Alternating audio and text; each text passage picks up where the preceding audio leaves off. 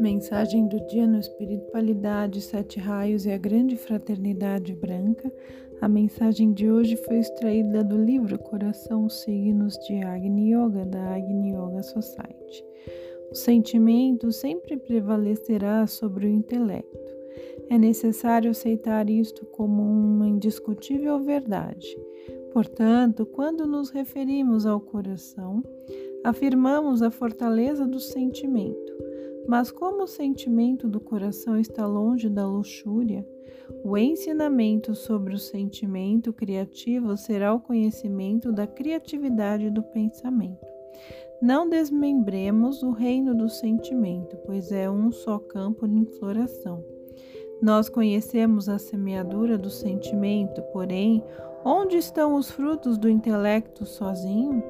O intelecto não pode criar se a semente do coração não for bela. Assim, pois, quando falamos do coração, falamos do belo.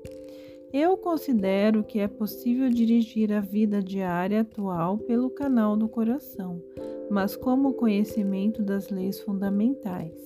Assim, eu afirmo a essência de uma sólida e bela construção. Além do ensinamento, também não nos esqueçamos da batalha é incomum que no tempo do grande assalto falemos no coração belo. Pode-se chamar nossas conversações de afirmação da calma. E à noite ele pôs o pensamento sobre seu coração e pela manhã pronunciou sua decisão. Foi dito do sábio da montanha nos anais persas.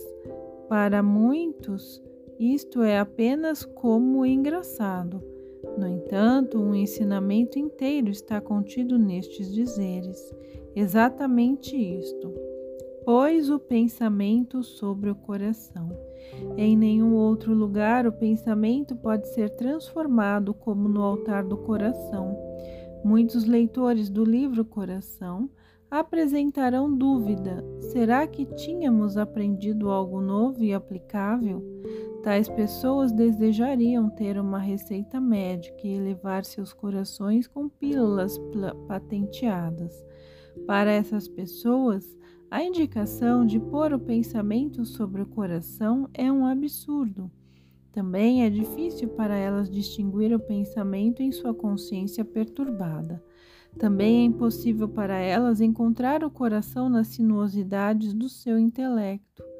Mas aqueles que já sentiu o altar do coração compreenderá também a disciplina do espírito. Nós enviamos o chamado do coração àqueles amigos que se encontrarão no cruzamento do caminho do Oriente. Nós enviamos os chamados da unidade para aqueles cujos corações já sentiram a música das esferas. Para aquele que julga que as esferas estão vazias, coração é apenas uma bolsa de sangue. Quem poderá não ficar sério agora quando todos os que pensam compreendem o desmoronamento do velho mundo? Precisamente o desmoronamento, pois muitas coisas ainda não são redimidas. Incomensuráveis substâncias são atiradas na mesma fornalha e a falta de compreensão da disciplina, tirando a vida, traz a decomposição.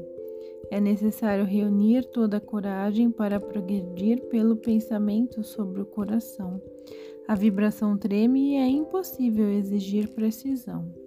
Dos guerreiros, quando a confusão obscurece os olhos, superai a ansiedade, porque o mundo treme, mas não acrediteis que possais continuar pensando da mesma maneira habitual. Pensai somente no futuro, somente no Mestre. O altar do coração é assim chamado, não somente como um símbolo, mas também porque, ao colocar o pensamento sobre o coração, pode-se sentir como se fosse uma pressão leve na sua parte superior. Esta sensação é tão delicada que a pessoa não acostumada aos sentimentos sutis nem a percebe. Entretanto, as pessoas de consciência refinada sentirão claramente esta pressão da energia do pensamento.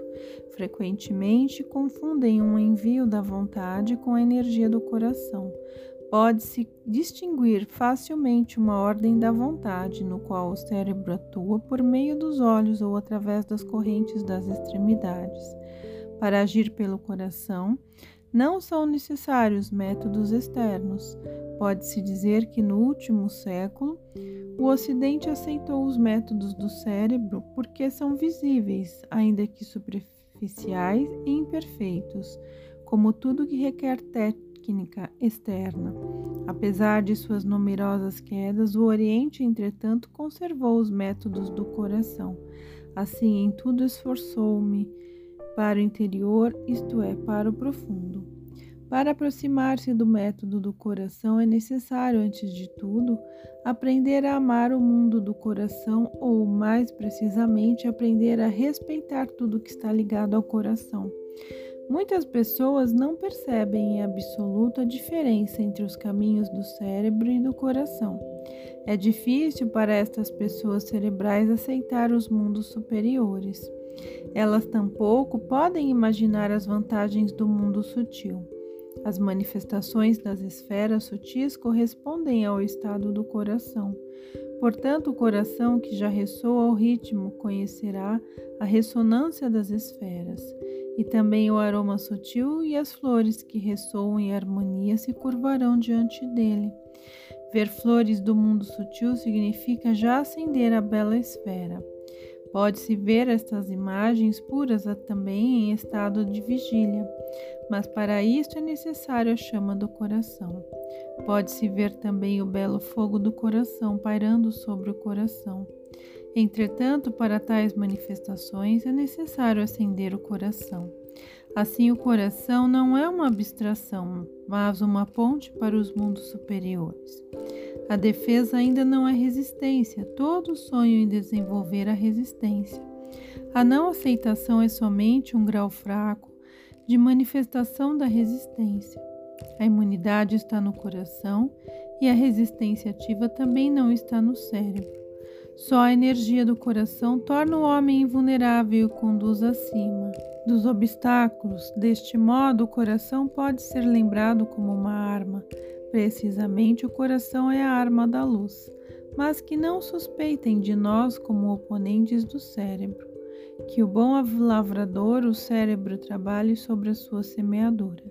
Que ele enriqueça as sementes e leve o pensamento refinado, aguçado pelas batalhas, mas a atual condição funesta foi criada pelo pensamento pervertido do cérebro. Portanto, voltemo-nos novamente para o coração como nosso juiz e líder. Quem ajudar ao próximo a encontrar o caminho do coração, encontrará também a sua própria perfeição.